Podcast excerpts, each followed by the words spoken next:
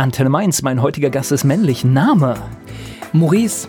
Alter? Ich bin 18. Geburtsort? Ich komme aus Mainz. Dein Beruf? Ich bin noch Schüler, werde aber ab September Schauspiel studieren. Wow. Hast du Hobbys? Ich habe einige Hobbys. Ich bin, wie gesagt, Schauspieler, spiele in einem kleinen Theater in der Nähe von Mainz, habe in kleineren Filminszenierungen gespielt, ja, entwickle privat Software und äh, engagiere mich in der Kommunalpolitik. Hast du sowas wie ein Lebensmotto? Das ist sehr schwierig.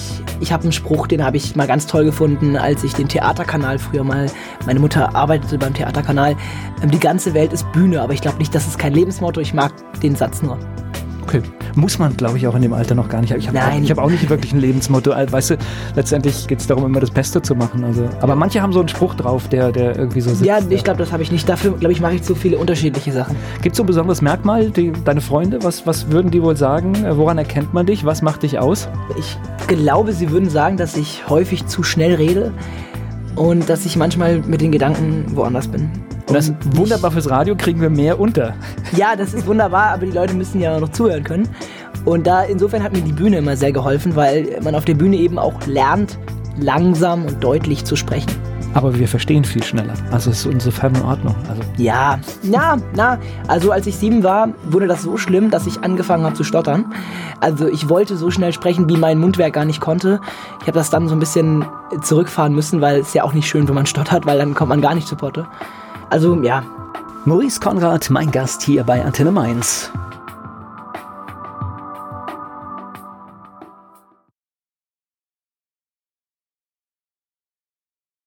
Er macht Abitur, er schauspielert und er ist politisch aktiv. Maurice Konrad ist mein Gast hier bei Antenne Mainz. Ein echter Mainzer. Wo bist du aufgewachsen? In Gonsenheim, näher Breite Straße, also im also Herzen. mittendrin? Genau, mittendrin, ja. Schöner Stadtteil zum. So ein Großteil. Ich finde eigentlich alles schön in Gonsenheim. Also mir würde jetzt nichts einfallen, wo es nicht schön ist. Ja, aber ich finde, Gonsenheim hat alles tatsächlich, ja. war, ich, war ich auch in meiner ja. Kindheit, Jugend oft, oft unterwegs. Ist ein Städtchen. Also wir könnten es auch alleine schaffen, aber ich bin trotzdem froh, dass wir zu Mainz gehören. Ja, ich glaube, dafür reicht es dann auch nicht. Und das heißt, das war eine ganz normale Kindheit in Gonsenheim, logischerweise, mit, ja. mit allem, was dazugehört. Ja, ich bin nicht in Gonsenheim zur Schule gegangen, sondern auf dem Lerchenberg zur Grundschule. Hatte den einfachen Grund, dass meine Eltern im ZDF arbeiteten und die Kinderbetreuung mit meiner Großmutter, die auch auf dem Lerchenberg wohnte, daher sehr einfach war. Also ich bin nicht in meinem Stadtteil zur Schule gegangen. Okay, das heißt, das ging morgens immer mit? Mit dem Auto auf dem Weg zur Arbeit, wenn meine Eltern zur Arbeit gefahren sind. ZDF-Kindergarten. Okay.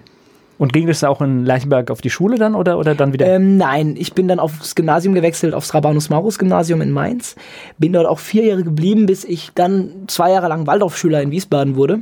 Oh, das um, hört sich nach spannenden Schulerfahrungen an. Ja, das war auch sehr spannend. Ich bin im Nachhinein, obwohl ich jetzt wieder in Mainz am staatlichen Gymnasium bin, sehr froh, diese beiden Jahre Waldorfschule hinter mir gehabt zu haben. Ich glaube, ich habe da sehr viel gelernt, auch über Schulsystem und ja, wie so ein anderes Schulsystem funktioniert. Na, du redest hier mit jemandem, der total im Schulsystem versagt hat. Also ich, ich, ich, ich habe da ganz offene Ohren für alles, was passiert ist. Das heißt, erst ganz normal der Versuch, Abi auf dem Gymnasium zu machen. Ja, was heißt der Versuch? Auf der Waldorfschule macht man auch Abi. Es war im Prinzip so, dass das Rabanus-Maus-Gymnasium in Mainz ist, glaube ich, eine Schule, die sehr hohe Ansprüche hatte. Und ich habe damals einfach, ich kam, glaube ich, mit dem, mit der Art der Pädagogik nicht so zurecht in dem Alter. Und hatte dann eben Kontakte zur Waldorfschule Wiesbaden und hatte eben mir gesagt, jo, also wenn das Schulsystem nicht funktioniert oder mich das nicht anspricht, dann probiere ich es jetzt mal auf der Waldorfschule. Habe dort eine sehr, sehr tolle Zeit gehabt, großartige Lehrer, ich habe dort auch unfassbar viel gelernt. Bin dann aber nach zwei Jahren Waldorfschule nach der 10 fürs Abitur wieder nach Mainz aufs Frauenlob-Gymnasium gewechselt. Mit dem einfachen Grund, dass es einfach bequemer war und ich irgendwie auch älter war und meinte, ja, jetzt kannst du auch wieder auf dem Gymnasium, kostet ein bisschen weniger, ist auch gut. Und das Frauenlob-Gymnasium ist eine hervorragende Schule. Ja, aber vorher die Schule war noch nicht reif für dich. Ja, das Rama war, glaube ich, vielleicht nicht die Schule für mich. Okay. Und die Waldorfschule war sicher eine gute Schule, aber das Frauenlob hat auf jeden Fall. Was, was ist anders auf der Waldorfschule? Was war für dich anders? Für mich war in der Waldorfschule anders, die Art, wie Lehrer mit Schülern umgehen. Ich hatte das Gefühl, dass ich nicht einfach nur irgendein Teil bin, der funktionieren muss, sondern dass äh, es den Lehrern darum geht, dass ich was lerne und dass ich was mitnehme. Und das hat man an der Waldorfschule einfach prinzipiell bei allen Lehrern. also sie, sie haben ja bestimmt bei einer normalen Schule zwei, drei Lehrer, die sie gut finden und auf der Waldorfschule sind alle Lehrer so. Und das ist wirklich etwas, was mich beeindruckt hat. Und ich würde meine Kinder wahrscheinlich auch auf eine Waldorfschule schicken. Ich habe gerade vor kurzem mit einem Speed-Learning-Experten gesprochen, der auch gesagt hat, dass da manche Sachen ganz, ganz, ganz klug sind auf der Waldorfschule, weil es wird gelernt und dann werden tatsächlich solche handwerklichen Dinge gemacht. Ja. Und das regt uns tatsächlich zum Lernen an und Ja. führt auch dazu, dass wir uns Dinge merken und nicht überschreiben und einfach nicht wissen, Ja, ich kann dazu jetzt nicht was Genaues sagen. Ich weiß, dass ich an der Waldorfschule sehr gute Dinge gelernt habe, sehr viel gelernt habe und dass ich die Zeit nicht bereue. okay, also eine gute Zeit. Ja, definitiv. Und jetzt ist ja auch alles gut, du bist auf dem Weg zum Abitur, ja, ich bin jetzt in, ich schreibe in ungefähr, ich sag mal, sechs Wochen Abi. Am 5. Mai, äh, 6. Mai ist meine erste Klausur. Und dann gibt's noch mündliches Abitur. Und dann bin ich am 12. Juni durch. Deine Leistungskurse sind? Deutsch, Englisch, Geschichte. Die sind, sagen wir mal, Hälfte, Hälfte gewählt, weil ich Spaß dran habe, Hälfte, Hälfte, weil ich da weniger fürs Abi lernen muss. Also es ist eine geschickte Kombi. Ich habe kein Bio oder sowas als LK, da müsste ich mich, glaube ich, mehr reinhängen. Es klappt ganz gut. Okay. Hört sich, hört sich gut an und Pläne gibt es ja auch schon, wo es hingehen soll, ne? Ja, ich werde ab September Schauspiel studieren in Mainz. Und ansonsten, ja, lasse ich erstmal auf mich zukommen. Hast du es genau überlegt? Ich habe es mir sehr genau überlegt. Ich möchte Schauspiel eigentlich studieren seit jetzt knapp zwölf Jahren, also seit ich sieben bin. Habe damals zum ersten Mal Theater gespielt und habe das auch als meine Leidenschaft erkannt. Und habe dann eben beschlossen, dass ich das studieren möchte. Und klar, mittlerweile habe ich noch ein paar andere Hobbys dazu bekommen. Hobbys, mit denen man deutlich sicherer und auch, glaube ich, deutlich mehr Geld verdienen kann. Und deutlich weniger die Chance hat, auf der Straße zu landen, um es mal plump zu sagen. Aber ich habe mir dieses Versprechen gegeben, dem siebenjährigen Maurice, und ich habe gesagt, ich studiere Schauspiel. Und jetzt bin ich an dem Punkt und jetzt mache ich das. Und wenn ich danach noch was anderes studieren will, das kann ich immer. Aber Schauspiel kann ich nur jetzt studieren, wenn ich jung bin. Und deshalb mache ich das. Es geht gleich weiter im Gespräch mit Maurice Konrad hier bei Antenne Mainz.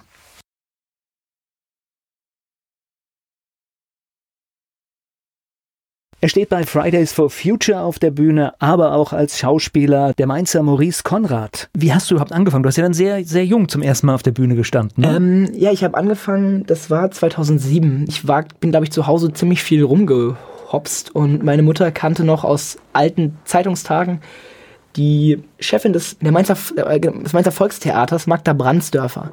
Und sie hat mich dann einmal hingeschleppt, weil ich halt irgendwie zu Hause zu viel Quatsch gemacht habe und bin dann da in das Kindertheater rein, habe dort zwei, drei Jahre gespielt, bis das Volkstheater leider zugrunde gegangen ist. Das hatte räumliche Gründe aus Mainz und bin dann so ein bisschen hin und her gesprungen zwischen Staatstheater Jugendclub und dem kleinen Theater in Bubenheim im 1900 und spiele dort jetzt seit vier Jahren jedes Jahr ein bis zwei Stücke. Das heißt tatsächlich eine Leidenschaft, ne? Ja, definitiv. Also es hat mich jetzt zwölf Jahre lang immer noch nicht abgeschreckt. Ich höre jetzt, euer Elternhaus ist journalistisch, Medien oder, oder was ist da, steckt ja, dahinter? äh, meine Mutter ist, also meine Eltern sind im Prinzip beide Fernsehjournalisten. Mein Vater hat die Kulturzeit gegründet bei Dreisat. Meine Mutter war lange Zeit beim Radio, bei der Zeitung, ist jetzt auch im ZDF. Also dementsprechend Journalistenhaushalt. Generell, das gilt nämlich auch für, für deinen Bruder, ne? Kann man auch so sagen. Ja, mein größerer Bruder, Halbbruder Manuel, macht ja Mainz Merkurist, also im Prinzip, ja, irgendwie Journalismus ist da in der Familie. Hängt ganz tief drin. Was ist denn dein Traum, wenn du jetzt sagst, du studierst Schauspielerei, Schauspiel? Ja, wo, wo willst du hin? Was, was, was, was wäre das Ding? Ich glaube, das Ding wäre, dass ich ein Schauspielstudium hinter mir habe und eine Möglichkeit habe, wie ich glücklich Schauspiel machen kann. Ob ich das jetzt als Beruf mache oder ob ich das privat mache, ist mir da relativ egal. Also ich könnte auch was anderes beruflich machen, Informatik etc. Aber ich glaube, ich brauche das. Und wenn ich das in einem glücklichen Leben nebenbei Schauspiel machen kann, ob jetzt egal in welchem Rahmen, das, das ist, glaube ich, mein Traum. Und das ist durchaus auch Alltag. In der Schauspielerei gibt es ganz viele, die Ja. äh, tatsächlich einen zweiten Job ausüben, weil es einfach nicht reicht. Ja, Ja, das gut, das, genau, das ist die eine Sache und äh, die andere ist natürlich auch die Frage, will man das überhaupt hauptberuflich immer machen? Weiß ich nicht. Aber ich will es auf jeden Fall studieren und das ist, glaube ich, das Entscheidende. Naja, wenn es richtig gut läuft, dann warum nicht? Natürlich, also, Also, ey, genau, nein, äh, ich bitte, ja, darum. ähm, wenn ich das jetzt studiere und ich habe die Möglichkeit, davon mein Geld zu verdienen, mache ich das und das wäre natürlich auch ein Traum. Aber so oder so, ich habe verschiedene Hobbys und ich glaube, ich komme nicht ohne eins aus. Also egal, was ich jetzt beruflich mache, ob ich jetzt Softwareentwicklung beruflich mache, ich brauche Schauspiel und wenn ich Schauspiel beruflich mache, brauche ich die Softwareentwicklung. Also ohne geht nicht und von daher Bist du da offen? Hast du die Geschichte von Coco de Breuker hier in Mainz mitverfolgt? Ja, ich kenne Coco sogar persönlich. Okay. Coco ist jetzt ja, ich glaube, sie ist gerade in Los Angeles, wenn ich das richtig verstanden habe. Das ist hab. korrekt, ja. Ja, sie hat, ähm, hat, das, hat das groß aufgezogen. Ich kannte sie tatsächlich noch aus dem Staatstheater, aus dem Jugendclub. Und wir hatten uns dann mal in, der, in Gonsenheim gesehen. Sie ist ja auch eine echte Menserin aus Gonsenheim. Also sie wohnt nur ein paar Häuser von mir entfernt. Und wir hatten dann jetzt auch in der Zeit, in der sie geflogen ist, nochmal ein paar Worte gewechselt. Bin auf jeden Fall sehr stolz. Also das ist eine Geschichte, ne? Ja, es ist eine, es ist eine, unfassbar tolle Geschichte. Ja, ich bin sehr gespannt. Und das ist auch, wenn sie sich da heute hinstellt und sagt, was weiß ich, 2037 Oscar, ich glaub's fast. Ja, ich auch. Also Coco setzt, glaube ich, für uns alle ein Zeichen. Also sie zeigt einfach, was geht, was geht, wenn man dran glaubt. Von daher ist Coco ein, auch ein Vorbild. Insofern auch herzlichen Glückwunsch zu seiner Entscheidung, es zu studieren und einfach mal zu machen, ja. ohne die Konsequenzen durchzudenken, weil das Leben zeigt dann schon, ob es geht oder nicht. Ja, eben. Und ich glaube, man muss auch sehen, ein Schauspielstudium macht man nicht mehr mit 30, sondern ein Schauspielstudium macht man, wenn man alt dafür ist. Und das ist man zwischen 18 und 21. Und wenn ich jetzt irgendwann nochmal auf die Idee komme, Medizin zu studieren, was ich jetzt nicht glaube, dann kann ich das auch noch mit 55, wenn ich das will. Und ich glaube, da muss ich einfach, man muss den Zeitpunkt abpassen und sagen, jetzt mache ich's. Genau. Und das machst du. Dann drücke ich dir die Daumen, dass es alles funktioniert. Danke. Jetzt, ich spreche gleich weiter mit Maurice Konrad hier bei Antenne Mainz. Maurice Konrad macht eine Menge Dinge, unter anderem Schauspielern.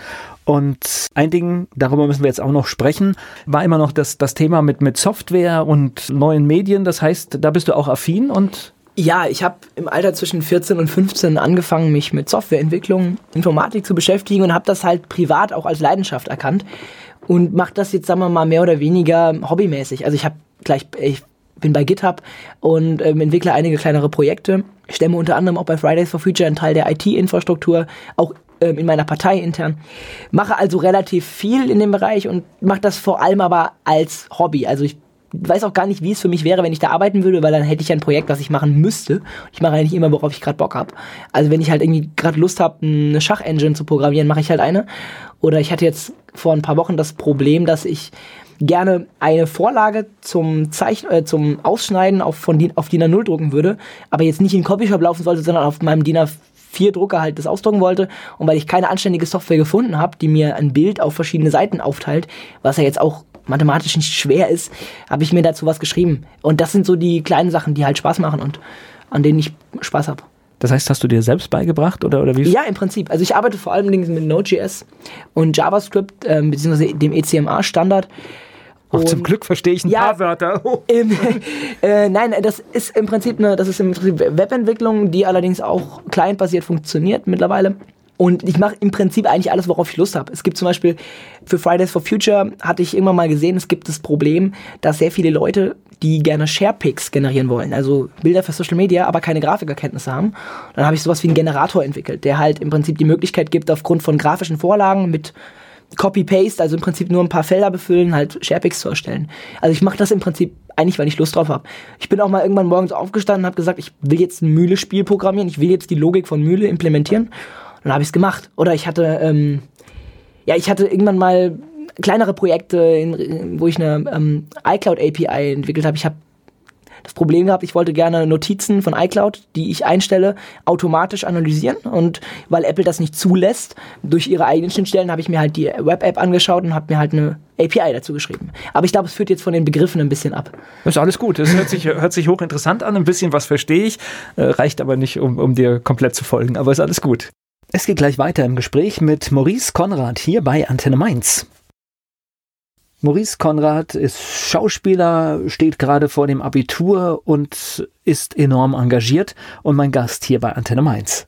So, du hast jetzt aber schon mit ganz vielen Stichworten um dich geschmissen und jetzt müssen wir ein bisschen, ein bisschen sortieren, dass wir auch nichts vergessen. Ich bin auf dich eigentlich gestoßen, weil es gibt eine Bewegung weltweit, bis auf China, sagen wir mal, dass junge Menschen aufstehen und. Auch in China gibt es Fridays for Future. Die sind sicherlich in einem anderen Rahmen, aber okay. es gibt in China theoretisch ähm, Klimademos. Ich möchte jetzt aber nicht unbedingt sagen, in welchem Rahmen die da stattfinden, was sie genau fordern. Es gibt es aber. Okay, dann äh, korrigiere ich mich ich vielleicht. Äh, weiß aber auch nicht mehr darüber, als dass ich sie auf der Landkarte mal gesehen habe. Okay. Das heißt auch da der, der Versuch, äh, aufmerksam zu machen? Ja, ich bin aber jetzt nicht in der chinesischen Innenpolitik drin, dass ich jetzt sagen ist könnte, auch gar nicht, wie weit das regierungskritisch ist oder nicht. Ist auch gar nicht das Thema, aber diese, diese Diskussion ist ja insofern äh, so spannend, weil wenn man sonst oft Proteste sieht, dann sind sie lokal und auf einmal haben wir etwas, was weltweit passiert und nach meinem Gefühl immer größer wird. Ja.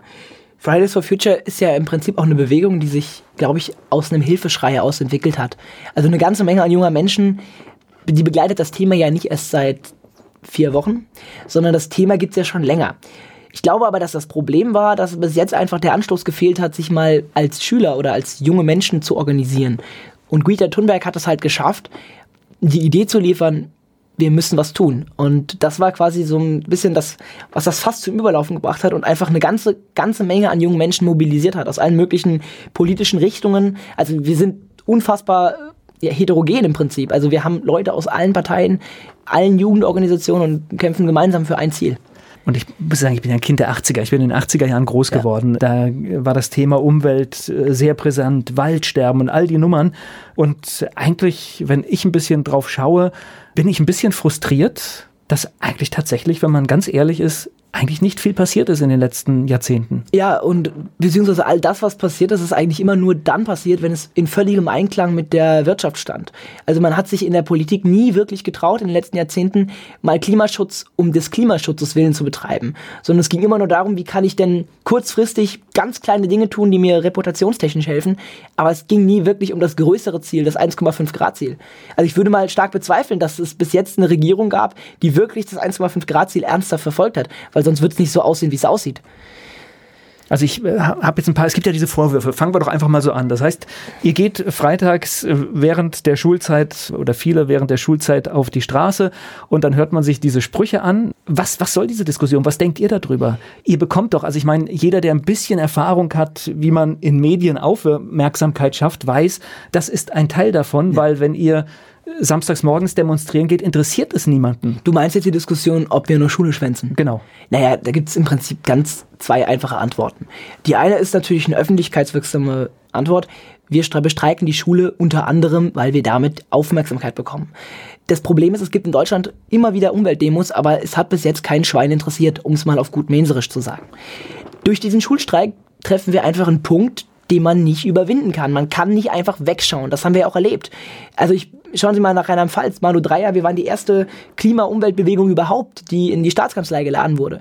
Die Politik kommt um uns nicht herum und sie kommt deshalb nicht um uns herum, weil wir nun mal auf einem Punkt, ja, auf einem Punkt reiten, der halt irgendwie wehtut, der halt irgendwie, den kann man sich nicht auch wegdenken. Da kann man nicht sagen, ja, Samstagnachmittags demonstrieren die Spinner, sondern wir sind 2500 junge Menschen jetzt am 15. März gewesen in Mainz und 2500 junge Menschen sind keine Spinner, sondern die haben ein Anliegen. Na, und ich kann es halt nicht tolerieren, weil tatsächlich, obwohl du würdest ja, wenn du mitmarschierst, du verletzt die Schulpflicht ja gar nicht. Ja, im, im Prinzip, also ich bin natürlich rein rechtlich in dem Sinne nicht mehr schulpflichtig. Ich verletze im schlimmsten Fall den Ausbildungsvertrag mit meiner Schule. Man muss aber, denke ich, bei der Schulpflichtdebatte oder zumindest bei der Schwänzdebatte auch sagen, wer, wer Schule schwänzen will, der läuft bei uns nicht mit. Der geht freitags nach Hause und hockt sich für die Playstation. Also wenn ich jetzt Schule schwänzen wollen würde, dann würde ich nicht bei der Demo mitlaufen, dann würde ich mich nach Hause ins Warme hocken und hinterher sagen, ich war auf der Demo. Also ich sehe überhaupt keinen Grund dafür mitzulaufen, wenn ich nur Schule schwänzen will, denn prüft ja eh keiner nach. Und die 2500 Leute bei uns, die sich in, am 15.03. in den Regen gestellt haben, die stehen da nicht, weil sie keinen Bock auf Schule haben. Ich glaube, das ist auch jedem klar, der so eins und eins zusammenzählen kann. Gleich geht's weiter im Gespräch mit Maurice Konrad hier bei Antenne Mainz. Auch in Mainz gibt es freitags während der Schulzeit Demonstrationen von Fridays for Future. Maurice Konrad ist mein Gast und er ist auch dafür verantwortlich, dass das Ganze immer wieder organisiert wird. Er ist mein Gast hier bei Antenne Mainz. Darf ich noch so ein paar Klischees aus Social ja, Media bitte. abladen bei dir? Ich, ich freue mich. Also ein, ein Klassiker, den ich ganz oft gefunden habe, ist ein Foto mit einem Mülleimer äh, da liegen dann Plakate und Pappbecher und dann steht drunter nach der Fridays for Future Demo. Hast du sowas auch schon mal gesehen? Also man muss dazu sagen, dass es sich bei ungefähr 60 Prozent dieser Bilder um Fakes handelt. Also es handelt sich dabei nicht um Bilder von Fridays for Future Demonstrationen. Meistens kommt das aus gewissen Ecken des Internets, die halt versuchen, uns zu denunzieren. Aber deswegen sollten wir drüber sprechen, weil Ja. ich, ich habe einige der Bilder auch geprüft Ja. und ich sehe sehr schnell, wenn ich dann auf eine Seite komme am Schluss mit einem russischen Impressum, steige ich aus. Dann weiß ich, das ja, ist aber es ist auf, ist, auf, ist auf jeden Fall äh, nicht falsch, dass es durchaus die Fridays for Future Demonstrationen gab in Deutschland, die sich nicht wirklich darum geschert haben oder die nicht darum kümmern konnten, wo Müll landet. Das haben wir intern angekreidet. Ähm, wir haben auch darum intern dafür gesorgt, dass das eigentlich nicht mehr vorkommt. Ich kann nur für Mainz sprechen. In Mainz haben wir immer aufgeräumt. In Mainz ist auch eigentlich nichts liegen geblieben. Und ich hoffe natürlich, dass andere Organisationsgruppen das auch hinkriegen. Und im Prinzip würde ich jetzt mal sagen, das sind halt Einzelfälle. Die kann man bei 200 Ortsgruppen leider nicht ausschließen. Und selbst wenn ich jetzt das als Verstoß nehme, der tatsächlich passiert, Ja. Ist es immer noch lächerlich. äh, Ja, das ist es sowieso, weil es natürlich das Anliegen nicht schmälert. Man kann natürlich sagen, Müll wegräumen ist einfach eine grundsätzlich wichtige Sache, da auch abgesehen von Fridays for Future Demos. Nur finde ich es dann etwas schade, warum das sonst nicht angekreidet wird. Also, das ist auch die gleiche Debatte. Es gab einen kleinen Artikel in der AZ, einen Kommentar zu Fridays for Future, der in etwa so lautete, solange die Schülerinnen und Schüler keine Kernseife benutzen, ähm, die und die Papiertüten nutzen und ja, nie wieder mit dem Auto fahren, glaube ich denen kein Wort. Und ich habe mich gefragt, wie viel Kilo Kernseife muss ich denn bitte nutzen, um die Regierung auffordern zu dürfen, ihre eigenen Ziele einzuhalten. Da wird einfach bewusst versucht, von der eigentlichen Debatte abzulenken, weil es geht jetzt gerade nicht um Kernseife, sondern es geht darum, dass das, was unsere Regierung momentan tut, nicht vereinbar ist mit den Zielen, die sie sich selbst auferlegt. Und dafür muss ich keine Kernseife benutzen, dafür muss ich auch nicht auf mein Smartphone verzichten. Das ist im Prinzip eigentlich völlig normal. So, das war das letzte Klischee. Das, was hast du jetzt schon, schon angesprochen? Hast du mir jetzt hier quasi kaputt gemacht? Auch das lese ich dann immer. Die jungen Leute sollen lieber, Ja, also da würde ich doch mal darum bitten, sich auch bei anderen Themen so an, zu engagieren. Es gibt nämlich sehr ein großes Müllproblem in Mainz. Wer das noch nicht weiß, Fridays for Future Mainz hat unter anderem auch da mitgelaufen, haben den Rhein sauber gemacht. Das würde ich mir von den Leuten mal wünschen, die bei Facebook diese Beiträge teilen, weil die interessiert das Thema nämlich normalerweise einen Scheiß. Also mein Eindruck ist, was weiß ich, ich bin auch dabei bei so einem Dreckwegtag in meiner Gemeinde. Genau, Dreck weg, das war's. Äh, Meine, meine Kinder sind dabei. Also Ja. äh, den, den, die können sich was Schöneres vorstellen, an einem Samstagmorgen als Ja. durch die Gegend zu laufen. Also ich glaube, das aber, können die meisten. aber es ist bei uns keine Diskussion, sie sind alle dabei. Also insofern, mein Erlebnis Ja. ist, äh, dass... Äh, Und natürlich kann ich nicht verhindern, dass auf einer Demonstration von 2500 Teilnehmern irgendein Teilnehmer ist, der nicht mit meinen Zielen, Zielen vereinbar ist. Wir hatten auf der letzten Demonstration die Bürgerinitiative Solidarität. Also die, die gehören da auch nicht hin. Im Prinzip muss man, glaube ich, immer schauen, was ist ein Einzelfall und wo steht Fridays for Future. Aber warum sollt ihr anders sein als der Durchschnitt der Bevölkerung? Naja, ich denke, weil wir auf die Straße gehen. Ähm, der Durchschnitt Ja. der Bevölkerung geht nicht auf die Straße. Ja, Also- aber, aber ich, ich sag mal einfach, wenn du, wenn du 2500 Menschen hast, dann hast du irgendwann auch welche dabei, die laufen halt einfach mit. Ja, wir hatten auch Das ein Problem, wir hatten auch ein Problem mit dem Missbrauch von Alkohol. Ich glaube, auf der ersten Demonstration gab es, glaube ich, zwei, drei Personen, die hatten Alkohol missbraucht. Wir haben das ab jetzt untersagt. Das ist scheiße, aber im Prinzip, man kann, man lernt halt aus der Erfahrung und das sind nicht die Leute, ja, mit denen wir in die Öffentlichkeit gehen und das sind auch nicht die Leute, die auf die Demo gehören. Das heißt, es gibt immer nach der Demo dann auch so eine kleine Runde und Ja, wir, nicht nur nach der Demo. Alle zwei Wochen haben wir unser Plenum in Mainz. Meistens in, den Landesge in der Landesgeschäftsstelle des BUND, manchmal auch in einem kleinen Café. Wir treffen uns prinzipiell offen für jeden und diskutieren aktuelle Sachen, stimmen auch basisdemokratisch über eigentlich alles ab. Und da wird eben auch sowas wie das mit dem Müll diskutiert. Wir hatten auch schon intern die Bitte, doch nochmal darauf hinzuweisen. Dort haben wir auch dem basisdemokratisch beschlossen, dass wir absolutes Alkoholverbot erteilen auf der Demonstration. Also von daher, bei uns passiert im Moment eigentlich alles relativ, relativ viel. Maurice Konrad, mein Gast bei Antenne Mainz. Gleich geht's weiter. Fridays for Future, das ist das Thema hier bei Antenne Mainz. Maurice Konrad ist mein Gast. Und Ziel ist es tatsächlich, Aufmerksamkeit erstmal. Ne? Ziel ist es erstmal Aufmerksamkeit zu erregen und im zweiten Moment halt Druck auszuüben und zwar auf alle Parteien. Das ist nämlich auch der Grund, warum wir absolut überparteilich agieren, weil sobald wir uns einer Partei zuordnen würden, können wir auf die anderen Parteien im Prinzip keinen Druck mehr ausüben. Das ist eben unser Ziel. Also wir wollen im Prinzip auf jede Partei, ich sag mal, jede Partei, die sich zum Klimaschutz überhaupt irgendwie bekennt. Es gibt da jetzt eine kleine deutsche Partei, die auch in einigen Landtagen und im Bundestag sitzt, die, wo ich nicht genau weiß, ob es Sinn hat, aber im Prinzip alle Parteien. Ich sag mal, die demokratischen Parteien haben im Prinzip Klimaschutz alle irgendwie im Naja, Programm. Jeder hat eine andere Auffassung Naja, vielleicht. also die demokratischen Parteien bekennen sich zumindest zum anthropogenen Klimawandel. Das ist ja immerhin schon mal etwas, muss man heutzutage ja leider sagen. Klimaschutz im Programm ist natürlich, glaube ich, eine Ansichtssache. Das würde ich jetzt nicht allen Parteien unterstellen wollen, aber wir wollen, dass es ins Programm kommt. Oder zumindest dass ernsthafter Klimaschutz ins Programm kommt. Ich glaube, es gibt halt äh, verschiedene Ansichten und verschiedene Ideen über Lösungsansätze, aber. Es gibt ge verschiedene Prioritäten. Genau, also das ist einfach. Und bei einigen Parteien sind die Prioritäten halt anders gesetzt. Okay. Darauf können wir uns einigen. Das, ja. Ich schaue jetzt auch hier ein bisschen in die Zukunft. Wenn, wenn diese Geschichte, ich meine, ein bisschen Handeln passiert ja, es werden Gespräche, ihr bekommt die mediale Aufmerksamkeit. Wir reden jetzt, also ist ja auch ein größeres Publikum. Aber was muss denn passieren, damit ihr sagt, diese Aktion brauchen wir nicht mehr? Ich denke, dass wir dafür das Gefühl bekommen müssen, auch kollektiv als Bewegung, dass das 1,5 Grad Ziel und das erreicht wird und dass die Generationenungerechtigkeit, die momentan stattfindet, aufgehoben wird. Ich meine, der Kohleausstieg 2037 ist da schon mal keine Alternative. Also das ist dann prinzipiell einfach nicht vereinbar mit dem 1,5 Grad Ziel. Das kann man einfach hochrechnen. Und ansonsten sind die Bemühungen momentan nicht da. Wir sind, wir sind nicht die Politik, wir müssen nicht genau erklären, mit welchen Finanzierungsmodellen sich das Ganze macht. Was wir halt wollen, ist, dass die Politik was macht. Und das ist halt momentan nicht der Fall. Ja. Also es sind ja tatsächlich viele Bereiche vom, vom Fliegen, ja. was weiß ich. Ja, also ich, ich hätte einfach gerne das Gefühl, die Politik kümmert sich um meine Zukunft. Und wenn ich das Gefühl habe, dann glaube ich, kann man noch drüber nachdenken, die Aktionen sein zu lassen. Kretschmer hat aus Baden-Württemberg, der Ministerpräsident, heute einen unfassbar schrecklichen Kommentar abgegeben. Er hat nämlich gesagt, dass die Schulstreiks im Prinzip kein Dauerzustand sein können. Und dann habe ich mich doch wirklich gefragt, was bitte er mit Dauerzustand meint. Das Einzige, was kein Dauerzustand sein kann, ist der Verkauf unseres Planeten. Also im Prinzip, Politik soll anständige Klimapolitik machen, dann haben sich die streikenden Schüler auch erledigt. Also das ist die falsche Herangehensweise. Wenn ich als Politik nicht mehr will, dass die Schüler streiken, dann gucke ich mir vielleicht mal an, wofür sie streiken. Dann sollte sich das auch relativ schnell erledigen. Ich spreche gleich weiter mit Maurice Konrad hier bei Antenne Mainz. Fridays for Future, genauer gesagt Fridays for Future in Mainz ist das Thema hier bei Antenne Mainz. Maurice Konrad ist mein Gast. Jetzt hatten wir den schönen Satz eines deutschen Politikers mit den Profis, die sich darum kümmern sollen. Ja.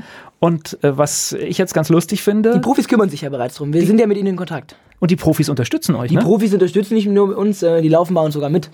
Also im Prinzip, Herr Lindner ist auch herzlich eingeladen, sich die Profis mal anzuschauen. Wir haben jetzt regelmäßige Treffen mit Scientists for Future.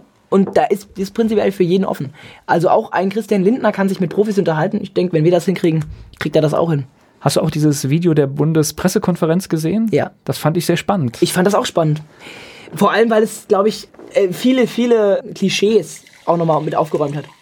Also ich, ich fand es sehr spannend, weil eigentlich tatsächlich auf einmal dann die Profis da sitzen und sagen, ja, ja. ja wir wissen gar nicht, über was wir diskutieren. Es ist fünf ja. vor zwölf und...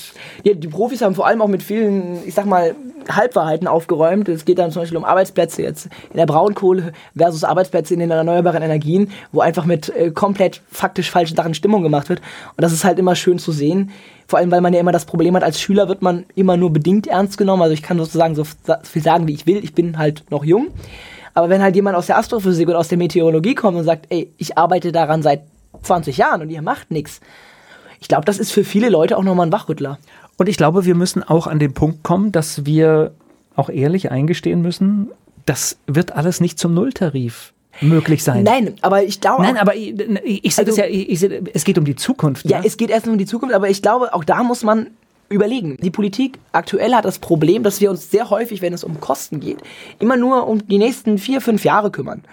Und wenn ich mal die Klimakosten aufrechnen würde, die, die wir quasi tragen müssen, wenn wir keinen Klimaschutz betreiben, die sind wesentlich höher als das, was wir investieren müssten.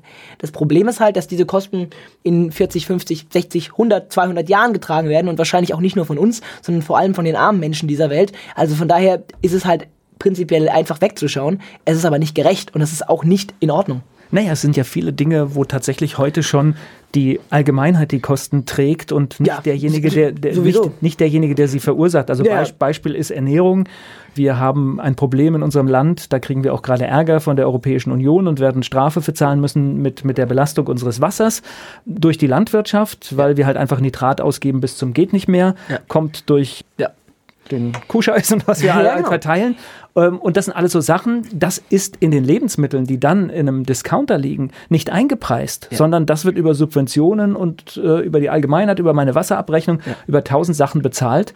Und diese Dinge brauchen eigentlich einen fairen Preis und dann würde sich auch vieles ändern. Ja, das große Problem ist halt, dass wir im Prinzip ein System aktuell haben, was es nun mal ermöglicht, Prozesse zu etablieren, die nicht, also die in den Preisen der Produkte nicht die ökologische Wahrheit beinhalten. Also im Prinzip ist es mir momentan möglich, in Deutschland und in vielen anderen Industrieländern der Welt, Produkte zu produzieren, Schaden anzurichten und diesen Schaden nicht zu zahlen. Und das ist nicht gerecht. Das ist auf keinen Fall gerecht. Das ist aus einer ganz einfachen bürgerlichen Sicht nicht gerecht. Wenn ich eine Fensterscheibe zerstöre, dann muss ich normalerweise die Fensterscheibe bezahlen. Und wenn ich CO2 in die Luft emittiere und damit im Prinzip auf lange Sicht für Klimaschäden sorge, dann müsste ich aus einer Gerechtigkeitsperspektive diese Klimaschäden auch bezahlen müssen. Und das muss es halt nicht. Denn müsste RWE die tatsächlichen Kosten des Produktes Braunkohlestrom tragen, wäre das Zeug überhaupt nicht verkaufbar. Das würde keiner kaufen, weil es unfassbar teuer wäre. Also da, da besteht einfach ein, ein, ein Fehlkonzept. Ich kann überhaupt sowas überhaupt produzieren. Und die Produkte, die wir haben, ist vielleicht nicht jede Zahnbürste, aber sie müssten die ökologische Wahrheit beinhalten. Und die tun sie nicht. Oder zumindest einfach mal einen Schritt dorthin. ja, ja, natürlich. Klar geht das nicht von heute auf morgen. Genau. Aber ich habe im Prinzip eine Konsumgesellschaft, die Dinge konsumiert, für die sie nichts bezahlt. Ja, oftmals. Oder nicht das bezahlt, was sie kosten. Was meinst du zu der Bewegung? Das wird jetzt bei den nächsten Terminen in Mainz mehr? Das ist immer sehr schwierig zu sagen. Es ist prinzipiell das Problem, dass wir Schülerinnen und Schüler ansprechen. Wir hatten zum Beispiel bei der ersten Demo 1800 streikende Schüler, dann hatten wir 800 bis 900, dann hatten wir 2500. Also du siehst, das geht auf und ab und ich wünsche mir auf jeden Fall, dass wir die 1000 machen. Und ich glaube, man muss sich auch nicht äh, den Riesendruck machen, dass es nochmal 2900 werden, sondern 1000 streikende Menschen, das ist eine verdammt große Zahl, auch für Mainz. Also wenn man sich mal anschaut, wer in Mainz so alles demonstrieren geht, das ist Wahnsinn. Also das schafft wirklich sonst kaum einer. Von daher, ich bin da jetzt schmerzbefreit, wenn es auch nur 500 wären. Also 500 sind 500 Menschen, die für ein Ziel einstehen. Und ich möchte jetzt hier auch nochmal, weil ich es auch kenne, also meine Kinder marschieren da auch mit und äh, ja. ich würde einen Teufel tun, das in irgendeiner Form zu untersagen. Das ist deren Entscheidung.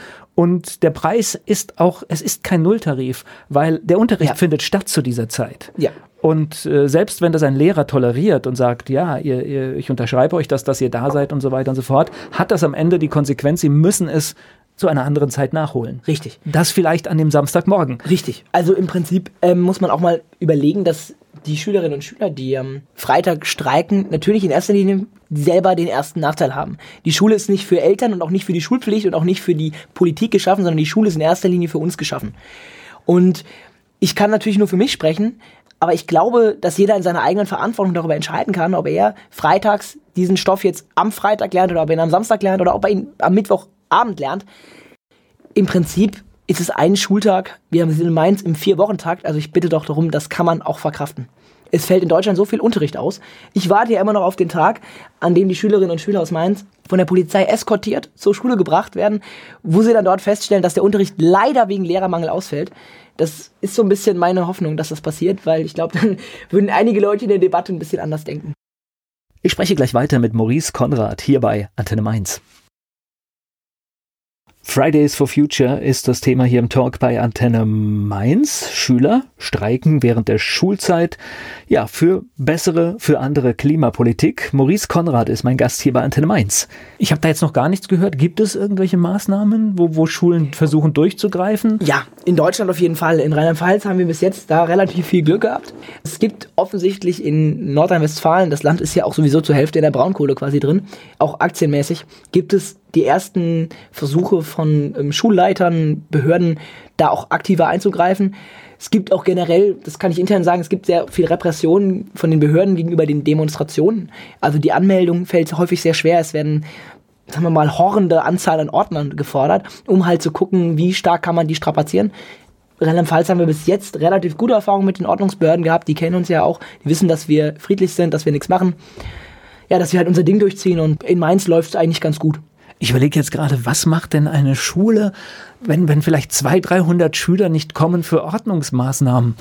Die, die, naja, die, ersticken doch, die ersticken ja. doch im Verwaltungsaufwand. Ja, das ist äh, völlig richtig. Und deshalb glaube ich auch nicht, dass das Erfolg haben wird. Aber es ist natürlich, es gibt dann immer Einzelfälle von Schulleitern, die halt meinen, sie müssten jetzt ihre persönliche politische Meinung in Form von Ordnungsmaßnahmen da austragen. Ich finde das aber prinzipiell auch gar nicht mal so schlecht, denn die Schülerinnen und Schüler streiken trotzdem. Und ich glaube, damit zeigt man eben den zivilen Ungehorsam, den wir an den Tag legen und beweist, dass man da eben nicht zum Spaß hingeht, sondern dass man auch, in der, da, auch dazu bereit ist, solche Maßnahmen zu ertragen. Also meine Theorie ist, je größer die Maßnahmen einer Schule werden, umso größer wird die Teilnahme der Schule sein am Schluss. Das ist eine gute Theorie. Ich konnte sie noch nicht bestätigen. Ich persönlich ist jetzt ja, mein Gefühl, was ich, was ich, was, weil Ja. ich glaube, man erzeugt mit diesem Druck genau das, Ja. das Gegenteil. Ich habe auch bei vielen Eltern erlebt, die auf mich zugekommen sind und gefragt haben, ja, wie ist das denn mit den Schulen? Und ich habe oft erlebt, dass viele Eltern auch schon fast aus Trotz, weil die Schulen da so ein bisschen rumeiern, gesagt haben, mein Kind geht da zur Demo, wenn es will. Und ich unterstütze das. Und ich meine, ich bitte Sie, wenn Sie 200, 300 Schüler haben, die am Freitag die Schule bestreiken und von denen sind 150 äh, auch noch von den Eltern unterstützt, das ist als Schule, glaube ich, schwer kommunizierbar. Es bleibt spannend, diese, diese Bewegung, aber wie gesagt, die Profis unterstützen euch Ja. und, ähm, und ich, ich finde, man muss es dann immer positiv sehen. Ähm, ich weiß, es wurde immer gesagt, die jungen Menschen sind nicht politisch und jetzt, jetzt sind sie politisch und dann ist es auch nicht recht. Ja, das ist ein, ja, ich glaube, das liegt im Prinzip einfach daran, dass wir nicht richtig politisch sind, denn richtig politisch für viele Leute wäre es politisch sein, aber nichts sagen. Und das ist halt, das sind halt nicht wir und von daher lasse ich mir das auch nicht mehr sagen. Naja, politisch ist wahrscheinlich viele, die mit so einem klaren Bild, also ich meine, ich bin ja auch so aufgewachsen mit links, rechts und der Mitte, so im Prinzip diesem, Ja. diesem Bild und das funktioniert hier halt auch in vielen Bereichen nicht mehr. Nicht mehr, nein, auf keinen Fall. Und wenn ihr jetzt auch ganz bewusst sagt, wir wollen nicht äh, mit, mit einer politischen Partei gemein machen Ja, uns, weil nicht. wir die Sache nicht verraten ja, wollen. natürlich, also im Prinzip sind wir für alle Parteien offen. Es muss, wie gesagt, unterscheiden. Es gibt in Deutschland Parteien, die kennen sich nicht zum anthropogenen Klimawandel. Die, ich glaube, mit den Leuten möchte ich nicht zusammenarbeiten, auch aus persönlicher Sicht, weil ich mit den Leuten auch, ja, weil das Leute sind, die mich auch schon angegangen haben aus einer anderen Sicht. Also ich sag mal, mit der NPD muss ich jetzt werde ich nicht Nein, zusammenarbeiten. du würdest sie ja schon alleine durch, so auch- wie du vor, vor mir Ja. stehst, würdest du sie schon provozieren. Ja, nee, im, im Prinzip sind das, äh, sind das Faschisten, ne? mit denen muss ich nicht zusammenarbeiten, weil die auch nicht für die demokratischen Ziele kämpfen, für die ich kämpfe. Und die AfD ist auch zu großen Teilen untersetzt von solchen Personen. Aber ansonsten sind wir offen für jede Partei. Auch die jungen Liberalen sind bei uns herzlich eingeladen gewesen, mit uns gemeinsam zu kämpfen. Sie haben sich da nicht so richtig mit angefreundet, von daher, aber das war ihre Entscheidung. Und auch die Junge Union war von Anfang an eingeladen. Sie haben sich in Mainz jetzt eher gegen uns gestellt. Das ist im Prinzip ihre Sache und äh, von daher, naja, wir waren offen für alle. Jetzt habt ihr ja auch hier in Mainz wirklich prominente Unterstützung. Das heißt, tolle Redner. Wie bekommt ihr die oder kommen die zu euch? Naja, wir haben viele unserer. Also Lars Reichow ist ja in Mainz auch schon eine Hausnummer, wenn der sich Ja. hinstellt. ja, wir haben.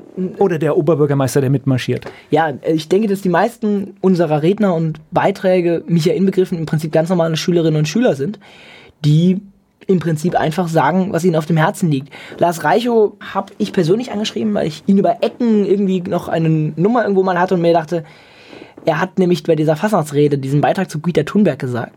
Und dann dachte ich mir, ich schreibe ihn doch mal an, ob er nicht Bock hätte. Und er hat Bock gehabt und von daher hat das geklappt. Ich habe auch das Gefühl, das braucht man gar keine Connections für. Wir sind einfach auch relativ relevant und ich denke, die meisten Leute, die mit, sich mit uns solidarisieren, haben auch Lust, uns zu helfen. Wir haben jetzt oft erlebt, wir haben auch relativ viele Spenden in Mainz bekommen. Wir konnten jetzt unsere eigene Soundtechnik finanzieren. Es werden also auch immer unabhängiger. Es gab einen Vater aus Bretzenheim von den Bretzenheimer Klimakids, die ich übrigens ganz, ganz, ganz, ganz, ganz, ganz toll finde. Äh, Der hat uns jetzt auch eine Soundbox gekauft. Und ich glaube, wir haben einfach sehr viel Reputation. Ich spreche gleich weiter mit Maurice Konrad hier bei Antenne Mainz. Fridays for Future in Mainz, darüber spreche ich mit einem der Organisatoren. Maurice Konrad ist hier zu Gast bei Antenne Mainz. Ich habe gerade auch gehört, dass die Eltern fangen sich auch an zu organisieren in WhatsApp-Gruppen. Ja. Also das ist, äh, also es Ja. geht tatsächlich, die Bewegung geht auch weiter. Ja, das ist auch sehr wichtig. Denn natürlich sind es nicht nur Schüler, die streiken müssen im Prinzip, müssen auch die Eltern mitkämpfen. Die organisieren sich jetzt, glaube ich, unter Parents for Future und Mondays for Future. Das sind so zwei Labels, die da rumschwirren. Am Ende auf der Demo werden sie bei uns alle vereint. Also ich bin jetzt nicht der Meinung, wir sollten fünf Demos machen, wir sollten eine Demo machen. Äh, Sichtbar bleiben, ja. Ja, genau, auf jeden Fall. Es ist natürlich Quatsch, jetzt fünf Demos zu machen. Das ist Blödsinn. Aber ähm, ich denke, ich finde es gut, dass sie sich bekennen, also dass es diese Labels gibt. Weil diese Labels auch wie Scientists for Future halt zeigen, wie breit das Spektrum der Gesellschaft ist, die uns unterstützen. Also wie gesagt, und ich fand das Spannendste eigentlich tatsächlich, du guckst auf die Karte und siehst, jeden Freitag ist irgendwo Ja. in Europa oder auch in der Welt. Ach, in Deutschland, also Ja. wir in Mainz haben einen relativ, ich sag mal, wir haben einen relativ netten Takt. Also da gibt es Städte, die sind ein bisschen enger getaktet. Wir haben uns die vier, drei Wochen aus, vier bis drei Wochen ausgesucht, weil wir im Prinzip in Mainz den Leuten immer wieder die Möglichkeit geben wollen, alle zu kommen. Es gibt Städte wie Frankfurt, die demonstrieren jeden Freitag. Das ist auch, was Frankfurt angeht, glaube ich, auch eine gute Entscheidung. Dafür sind halt nicht jedes Mal 2500. Das ist eine Entscheidung, die muss jede Organisationsgruppe treffen. Aber ich finde, die Regelmäßigkeit ist wichtig. Und vier bis drei Wochen, also das ist ja immer relativ bald. Folgt da auch ein Austausch in den Gruppen? Weißt du halt, was in Frankfurt los ist? Kennst du Probleme aus anderen Städten? Ja, ich, ich ähm, weniger. Wer sehr viel davon weiß, sind unsere Delegierten. Wir haben ja in Mainz drei Delegierte, die sich auch mit der Bundesebene beschäftigen. Da bin ich Gott sei Dank ausgenommen. Ich glaube, das wäre mir ein bisschen zu viel, wenn ich das auch noch machen müsste. Ähm, die wissen schon viel über die anderen Organisationsgruppen. Wir sind, sprechen uns oft ab. Prinzipiell ist jede Organisationsgruppe erstmal auf sich selbst gestellt, aber wir verleihen auch mal Sachen. Wir haben unser Banner in Mainz, das übrigens jetzt auch in allen Städten gedruckt wird. War zuerst in Mainz, habe ich irgendwann in der Nacht mal gedruckt. Das haben wir verliehen bis nach Berlin, Koblenz, Frankfurt, Wiesbaden, Bingen und Ingelheim. Also das Banner ist einmal durch, durch Deutschland getourt. Übrigens, die Mainzer Bilder mit dem Banner wurden auch immer wieder in der Bundespresse verwendet. Wenn man sich die Presseberichte von über Fridays for Future in Deutschland angeschaut hat, war sehr oft die Bilder von Mainz da, weil wir eben das coole Banner hatten. Also so ein kleiner Nebeneffekt. Du bist generell ein politischer Mensch, ne? Das ist. Ähm ja, also das ist definitiv nicht die erste Demonstration, die ich mit auch organisiert habe. Und neben Umwelt beschäftigst du dich? Ja, ich bin Antifaschist, ich bin Antirassist, kämpfe für Seenotrettung, auch für ein freies Internet und digitale Selbstbestimmung. Ich war jetzt in der Artikel 13 Debatte Save Your Internet auch relativ aktiv und halt für Klimaschutz. Erklär mal für den Laien, was Artikel 13 jetzt bedeutet? Artikel 13 ist eine relativ neue Debatte, ist eine von der Europäischen Union initiierte Urheberrechtslinie, die im Prinzip beinhaltet, dass Algorithmen dafür verantwortlich sein sollen, urheberrechtlich geschütztes Material zu erkennen und zu sperren. Das ist im Prinzip deshalb eine unfassbar schlechte Idee, weil Algorithmen selbstverständlich nicht in der Lage sind, juristischen Sachverstand anzuwenden und eine Urheberrechtsreform ein juristisch unfassbar komplexes Ding ist. Also ich weiß nicht, wer sich das ausgedacht hat. Ich, die Leute, die sich das ausgedacht haben, haben das Internet wahrscheinlich, kennen das auch nur aus dem Fernsehen. Ja, und das war eine relativ große Bewegung, die aus einer ganz anderen Szene kam. Eher YouTube, Netzszene, aber auch analog zu Fridays for Future zu sehen ist, weil es im Prinzip auch da junge Menschen sind, die aufstehen und ja, sich gegen Politik von alten weißen Männern richten, um es mal plump zu sagen. Also ich verstehe natürlich, äh, bin ja auch in irgendeiner Form ein Urheber und ich verstehe auch tatsächlich, dass wir Dinge regeln müssen. Was ich aber feststelle, ist bei allem, was wir in letzter Zeit regeln, also auch die Datenschutzgrundverordnung, wie ja. sie zum Beispiel bei uns in ja. Deutschland, um, bei uns in Deutschland, weil sie wurde in ja, anderen europäischen Ländern anders umgesetzt, wie sie bei uns in Deutschland umgesetzt wurde, am Schluss sind es immer die großen amerikanischen ja. Riesen, die davon profitieren. Ja. Und das kleine Unternehmen hat Stress, Kosten und verliert ja. Wettbewerbsfähigkeit. Ja, definitiv. Auch Artikel 13 wurde ja oft damit beworben, dass es ein Geschenk für die Urheber sei. Im Prinzip ist es ein, Urheber, ein, ein Geschenk für Verläge. Also für große Urheber, die verdienen damit mehr Geld. Kleine Urheber verdienen definitiv weniger Geld mit Artikel 13 und vor allem auch Artikel 11, dem Leistungsschutzrecht. Und ein anderes großes Problem ist eben auch, dass man zwar auf der einen Seite argumentiert hat, wir wollen Google und YouTube die Marktmacht nehmen, aber im Prinzip gibt man ihnen eine unfassbar große Macht, weil nämlich die Algorithmen, die am Ende benutzt werden müssen, um zu sperren und zu filtern, die werden nicht von deutschen Unternehmen entwickelt, sondern die werden von Google entwickelt. Weil ich brauche, um einen solchen Algorithmus zu entwickeln, brauche ich Datenbanken. Und die Datenbanken hat erstmal Google. Das heißt, im Prinzip gebe ich mit diesem Gesetz eigentlich die komplette Macht darüber, was gesperrt wird, in die Hand einer privaten Softwarefirma aus den USA. Und jetzt sage ich dir, ich komme ja hier aus einem, wir sind ein reguliertes Medium. Das heißt, ja. wir haben ein Gesetz, wir müssen uns an dieses Gesetz halten und die Gesellschafter und äh, Chefredakteurin sind verantwortlich dafür, dass wir nach Gesetz und Recht und arbeiten, ja? Und wir müssen selbst den Inhalt entsprechend prüfen und für einen Verstoß dann kriegen wir ein Bußgeld oder es droht sogar ein Lizenzentzug. Und ich überlege, so, so Unternehmen wie YouTube und Facebook sind für mich Medienunternehmer und die dürfen alles machen und keiner ja. reguliert sie. Ja, das ist richtig. Artikel 13 oder die Upload, äh, die, die Urheberrechtsreform ist ja im Prinzip erstmal dafür gedacht gewesen, das zu regulieren. Und ich habe mich auch nie gegen die Urheberrechtsreform bekannt. Es ist unfassbar wichtig, dass wir eine Urheberrechtsreform anbringen, weil unser Urheberrecht, das wir aktuell haben, kommt aus dem Zeitalter vor dem Internet und ist überhaupt nicht für die, naja, für die Publikationsprozesse des Netzes gedacht aber die Art und Weise, wie dort Gesetze eben geschrieben werden, die ist meiner Meinung nach mehr als suboptimal und erfüllt überhaupt nicht den Zweck, sondern hilft am Ende ganz anderen Leuten. Und es waren auch wieder viele junge Menschen genau, auf der Straße. Genau, das ist eben die Analogie zu Fridays for Future, ja. Das habe ich unfassbar schön gesehen. Es sind, es sind ganz viele junge Menschen, die vorher überhaupt nicht politisch waren und die da auf ihre erste, über erste Demo überhaupt gehen und die eben keinen Bock mehr haben auf Gesetze oder auf äh, Politik, die sich im Prinzip um Konzerne kümmern und nicht um sie. Das heißt, du, du gehst auch davon aus, der Druck von den großen amerikanischen Firmen ist so groß, da ist so viel Geldmacht dahinter, dass das die Ursache ist? Das würde ich jetzt bei Artikel 13 weniger sagen. Ich glaube, bei Artikel 13 sind es tatsächlich Presseverleger, die auf ein veraltetes Geschäftsmodell hoffen und dieses veraltete Geschäftsmodell gerne in einer Zeit, in der es im Prinzip zu großen Teilen abgelaufen ist, gerne noch weiter ja, befeuern würden. Das sind eher lokale Presseverleger hier in, in Deutschland, große Verläge, die dieses Gesetz Lobby, ja, Lobbyarbeit betrieben haben, als jetzt Google und YouTube. Ich glaube, Google und YouTube profitieren davon, aber die profitieren sowieso von den meisten. Ich glaube, das ist denen relativ egal. Ja, weil die haben die Upload-Filter. Das ist einfach, die haben ja. sie schon, die Technik. Das ja, die, die Technik haben sie. Und ja, YouTube, die machen auch so Geld. Und man braucht nicht glauben, dass man mit Upload-Filtern Urheberrechtsverletzungen verhindert. Die laufen dann nämlich über ganz andere Wege. Also es ist einfach Quatsch. Also da wird noch nicht Internet gedacht, ne? Nein, es, in der Politik wird weder an die Zukunft noch ans Internet gedacht. Das ist schade. Und Uploadfilter, Beispiel immer, was weiß ich, wenn ich jetzt einen satirischen Beitrag mache und da brauche ich Originalmaterial und das steht mir ja. auch zu. Als, äh, ja, klar. als Künstler dann oder wie, wie ja. oder als Autor, es steht mir zu, mit Originalmaterial äh, etwas Neues zu schaffen. Ja. Und der Uploadfilter würde sagen, hier wird urheberrechtliches Richtig. Material benutzt Richtig. und es wäre weg. Zensur. Richtig, der Uploadfilter äh, ist ja gar nicht in der Lage, Satire zu erkennen, geschweige denn ein, ein Zitatrecht. Das ist im Prinzip Aufgabe für Juristen. Und ähm, in dem Moment bin ich konservativ und möchte diese juristisch sehr komplexen Sachverhalt eigentlich ungern an von Google und äh, Facebook geschriebene Algorithmen übergeben, weil ich denen erstmal nicht vertraue und weil ich zweitens ein unfassbar hohes Missbrauchpotenzial sehe. Denn es geht ja gar nicht nur darum, dass tatsächlich Urheberrechtsverletzungen gesperrt werden. Im Prinzip sind diese Filtertechniken auch dazu geeignet, später einmal ganz andere Dinge zu zensieren, die da einfach eingespeist werden. Also im Prinzip, wenn ich jetzt den Zugang zur Datenbank hätte, kann ich dort eigentlich alles einspeisen, was ich nicht veröffentlicht haben will. Dann kann sich die Person, die das hochlädt, zwar irgendwie in, vier Jahren rausklagen und sagen, das gehört aber nicht in die Datenbank, das bringt mich aber nicht weiter. Also im Prinzip installiere ich ein System, was unfassbar hohes Missbrauchspotenzial hat. Und ich müsste auch wissen, was ein Unternehmen in diesem Upload-Filter programmiert hat. Und ja, mit welchem Grund sollte mir YouTube einen Einblick in diesen Upload-Filter gewähren? Das werden sie nicht tun. Sie wollen die, die werden die Software auch verkaufen. Geschäftsgeheimnis. Also man braucht ja nicht glauben, dass Google die Software kostenlos für, für jedes Unternehmen zur Verfügung stellt, sondern Google wird, oder wer auch immer das entwickelt, das werden große amerikanische Konzerne sein, werden diese Software vertreiben. Ich spreche gleich weiter mit Maurice Konrad hier bei Antenne Mainz. Er ist engagiert, Fridays for Future ist er Mitorganisator, aber er ist auch politisch aktiv. Maurice Konrad, mein Gast hier bei Antenne Mainz.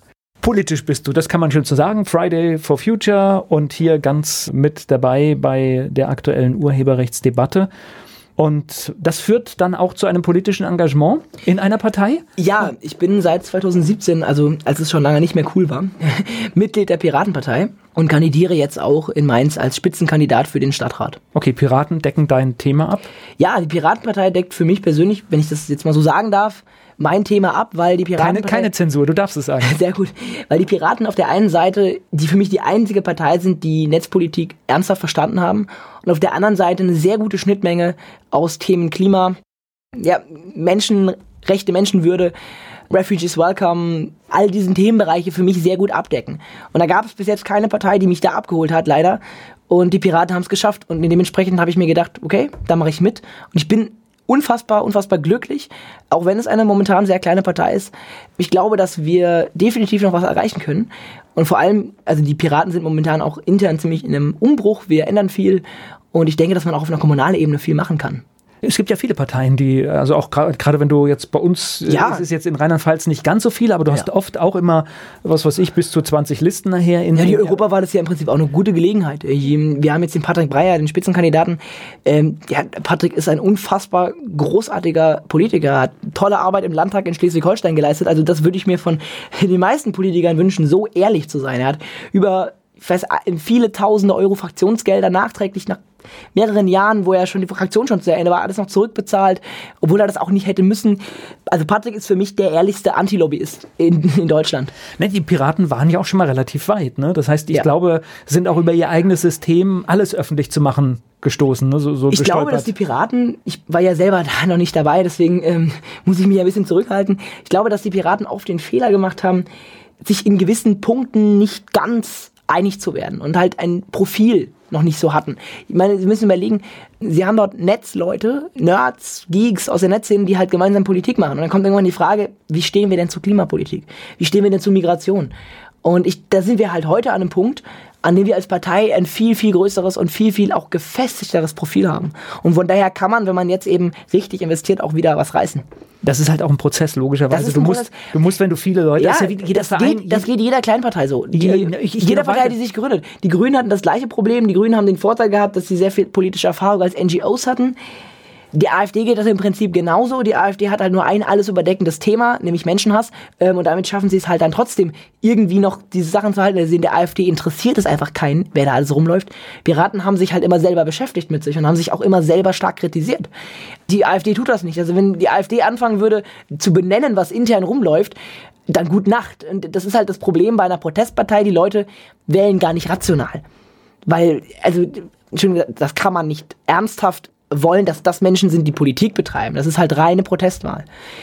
Und die Piraten da waren immer sehr selbstkritisch und sind es auch noch. Also immer, sag mal, Piraten sind immer die astreinsten Demokraten gewesen und haben sich auf der Linie natürlich ja das Leben vielleicht ein bisschen schwer gemacht, aber ich finde das den richtigen Weg. Es geht gleich weiter im Gespräch mit Maurice Konrad hier bei Antenne Mainz. Maurice Konrad, mein Gast hier bei Antenne Mainz und auch für dich unser Fragenkatalog. Dein Lieblingsplatz in Mainz? Gute Frage. Ich würde sagen die Rheinwiesen. Mainz ist für dich? Mainz ist für mich die bunteste und schönste Stadt der Welt. Und Wiesbaden? Wiesbaden hat eine wirklich sehr schöne Aussicht auf Mainz. Ich war jetzt noch nicht so oft da, ich war ja dort mal Schüler. Ich bin aber froh, dass ich nur in Biebrich war. Fleischwurst mit Senf oder Handkäse mit Musik? Handkäse mit Musik, ich bin ein Vegetarier. Hast du sowas wie einen Spitznamen? Ähm, nein. Der peinlichste Song in deiner Musiksammlung? Der peinlichste oder der schlimmste? Ich glaube, der peinlichste ist wahrscheinlich der General von Georg Kreisler. Was meinst du, muss ein echter Mainzer mal gemacht haben? Mit dem Bus nach Wiesbaden gefahren sein. Fastnachtsfan oder Fastnachtsmuffel? Ja, Fastnachtsfan. Das kommt ganz schnell, ja? Ja, natürlich. Fastnacht ist gut. Als cool. Dein Ausgehtipp in Mainz? Mein Ausgehtipp, ich bin nicht so ein Clubgänger. Ich finde das Hafeneck ziemlich cool. Ansonsten kann man sich in Mainz ja eigentlich überall irgendwo hinsetzen. Rein ist immer schön. Ansonsten äh, Viva. Welche berühmte Persönlichkeit möchtest du mal treffen? Lars Eidinger. Gleich geht's weiter im Gespräch mit Maurice Konrad hier bei Antenne Mainz. Zu Gast bei Antenne Mainz war Maurice Konrad. Er organisiert unter anderem Fridays for Future mit hier in Mainz und er ist auch politisch aktiv und steht auch bei der Kommunalwahl im Mai zur Wahl. So, wie wird man Spitzenkandidat? Ja, man wird Spitzenkandidat, indem man ja in Mainz äh, mitmacht, sich profiliert, ein bisschen zeigt, wofür man steht und sich im Endeffekt auf der Aufstellungsversammlung wählen lässt. Also dafür kämpft, dass man Spitzenkandidat wird.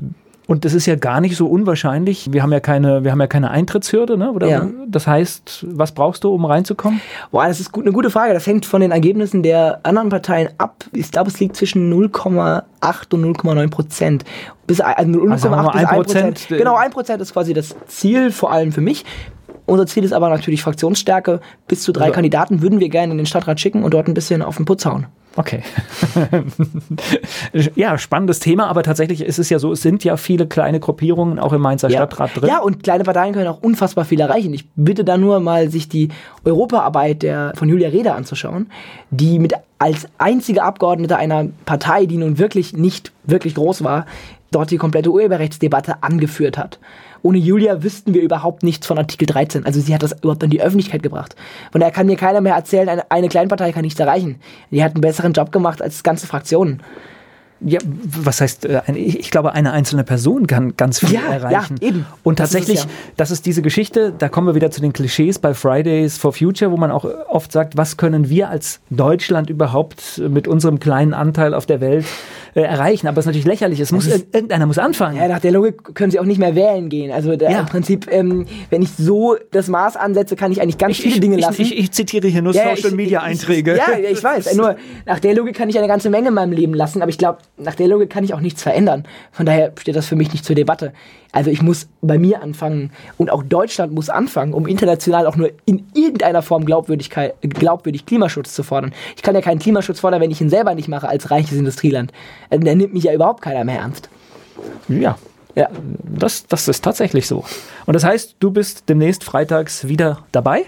Ich bin freitags immer dabei. Ich melde die auch noch an. Von daher bin ich der Einzige mit Anwesenheitspflicht auf der Demo. Also rechtlich gesehen sogar. Ja, ich bin freitags dabei. Ich werde wahrscheinlich auch nochmal schauen, dass ich nochmal schaffe, eine Rede zu halten. 3. Mai vielleicht nochmal.